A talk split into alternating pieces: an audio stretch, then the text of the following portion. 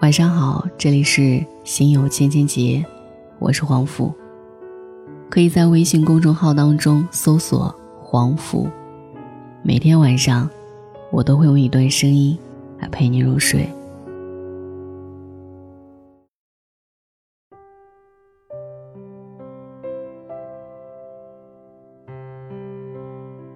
在香港女作家李碧华接受过的为数不多的采访里。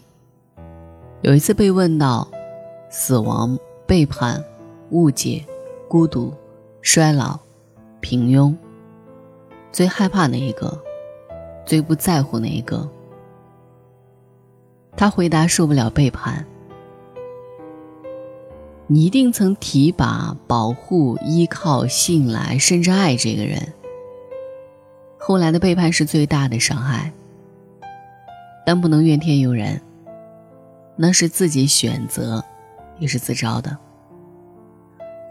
之所以想起这一段，并不是为了阐释“背叛”这个词语的沉重，而是为了促使自己反省一件事情：如果背叛在此生无法避免，那又如何让自己学着去承受？其实也听过一个逻辑：因为害怕失去，所以一开始。就不打算拥有。也曾说服过自己，因为害怕受到伤害，所以希望尽可能一开始就走到小心翼翼，甚至一开始就不打算投入任何一场人际关系。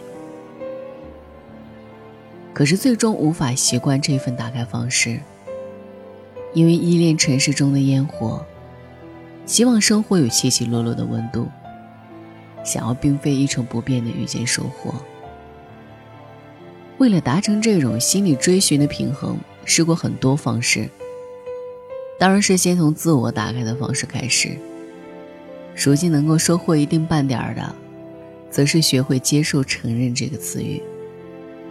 我并未想放大“背叛”这个词语，而是对于它的理解，是因为很多人生关键词，是我们可以自发去说服自我的。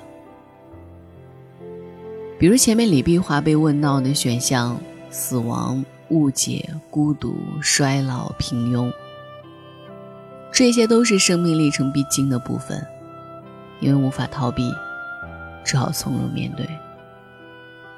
也是因为如此，才显得背叛的冲突之大。它意味极端两面的投射，是一场需要跟其他人一起完成的参与过程。大部分时间，人们并不愿意考虑遭遇背叛之后的结果，只是无数次的祈祷，希望自己是清醒的那一个，可以好命到不需要经历这一次。我自觉的不是好命之人，所以除了祈祷之外，我做的更多部分，则是提前演练。每个人对待背叛的态度不同。意味着自己如何走出来的情绪也不同。背叛之所以让人无法接受，更重要的原因，不是那个伤害自己之人如何不好，而是在于，我们大部分时候，并不愿意承认自己遇上了错的人，遭遇到了倒霉的状况。一切都是从被丢弃过很多东西开始的。或者是被强制性掠夺，比如我的哥哥在童年的时候，某个午后，把我折了一年的几千只千纸鹤，还有一大罐瓶子的星星，全部烧毁。只是因为他那天心情不好。又或者是诈骗，我大学期间被偷过几次手机，几次钱包，外出逛街被无良商贩欺诈。又或者是。自己都不曾意识到的被动失去，比如为我自己重视的朋友付出一场，为我自己喜欢的人投入一场，到头来你并没有得到感激，反而会自我怀疑，是不是自己做的还不够好？也是需要很多年的时间，在某个夜里，情绪平和的时候。把这些往事拿出来的时候，才愿意真的在心里说一句承认，就是自己的哥哥不够好，是自己的自我保护意识不够，是这个社会的坏人真的很坏，以及承认有时候并不是你做的不够，而是人都是自私的，为了满足自我，会无法避免的去伤害到别人。于是我就顺便成了那个接盘侠，仅此而已。承认之所以难，不是在于面子，而是不愿意接受自己看错了人，走错了路，做出了错误的选择，或者说，某一阶段的投入，并非得到该有的收获。承认是自己受骗，承认是别人不爱你，以及愿意放下过去。这都不是一句话，或者一夜之间可以想得明白的事情。从前看家长里短的电视剧，看到父母要求孩子承认做错了事，那个孩子沉默点头，可是表情依旧倔强。记忆里回放到自己的儿时，也会被迫承认自己做错了事情，也会感激。毕竟有些基本的规章秩序是需要遵守的，很多的教养礼节也需要儿时慢慢养成。可是这个阶段的承认，我理解为一种表皮上的承认，它不会让你太为难，只是暂时的自尊心有些受挫，仅此而已。倒是越发在成人后的日子里，尤其无法接受一种境况。就是一个人嘴上说着自己做错了，可是偏偏在身体上、心理上，并非如此一致。我知道很多人是表里不一的，但是倘若你无法从内在自我承认一场，那么在后来的日子里，只会慢慢演化成自我安抚的错觉。至于如何识别一个人足够真诚？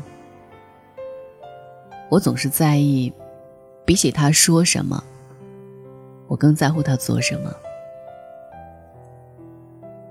语言大部分的时候有着很大的修饰作用，但是在日久见人心的时间沉淀之下，那个是否足够真诚相待你的人，依旧会展露出他努力想要隐藏的那一面。因为没有办法要求别人绝对真正对待自己一场。并且我悲观的认为这是很难实现的事情，所以我大部分的时候，我只愿意对自己解剖，试着不让自己跟自己作对，这是我唯一可以持续训练的部分。曾经向一个前辈请教过，如何能够坦诚的面对自己，他回答：当你自己所拥有的部分可以抵消失去的部分。你越可以很快的去承认事实本身，而不是为自己制造一场安慰的幻觉。我突然想起从前丢过的手机，那时候对于自己是很重要的东西，可是拿到今天来说，已经不会对我造成很大的影响。于是才理解到，要累积更多，承受失去。承受背叛、承受伤害的资本，你对生活真相反省的反射弧才越短。这条弧度越短，你越是容易逃离困局。为了让自己不那么心疼丢失的那一百块钱，你需要让自己的财力足以对抗这一百块的失去，并不算大数目。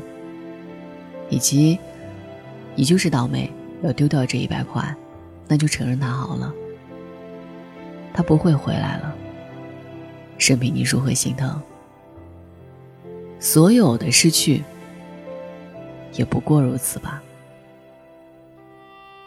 有段时间总有错觉，觉得新闻上发生的自杀事件很多，后来也是释怀。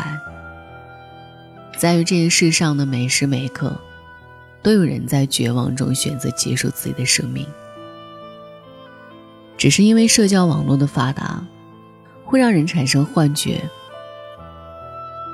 为什么这个时代会让人这么为难？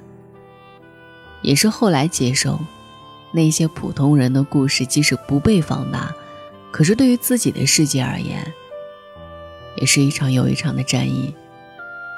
说服别人并不伟大，说服自己最难，所以才显得伟大。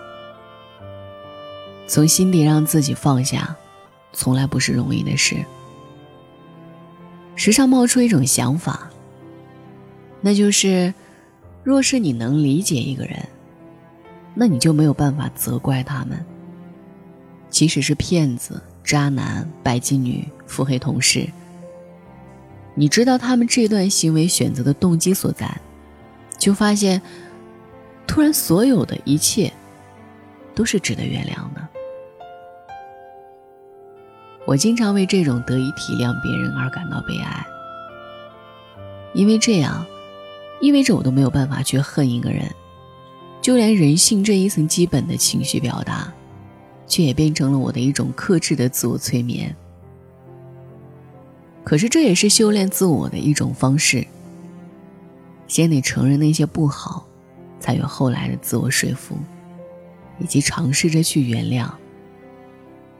至于是否得以真正放下，或许在这个思考的过程里，已经变得不重要了。毕竟，我们生来此生，便是走向不断放下的一段旅途了。晚安。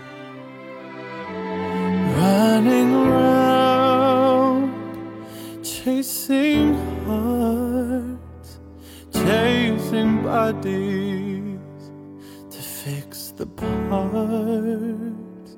I don't know how I reached this place, so far from heaven, so far from grace. Am I wrong to give in to the pressure? Cause I feel like the city's got the better of me. All this casual love isn't what it seems. And I try to imagine something closer and somebody who is good for me. I'm so tired of all this searching. Do I, do I,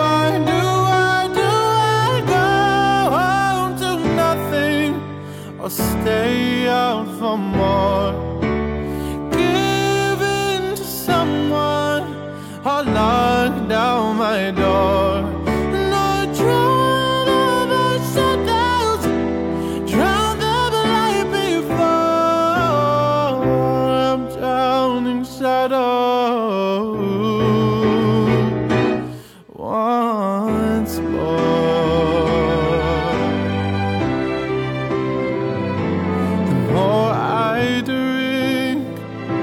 the more I drown if I'm not thinking.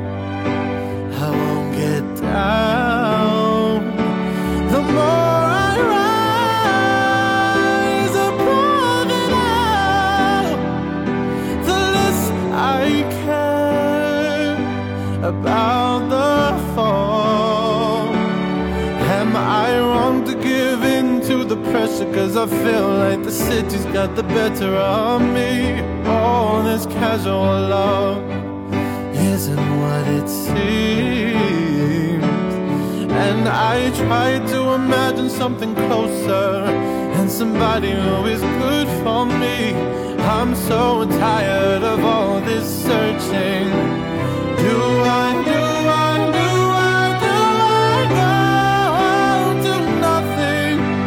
stay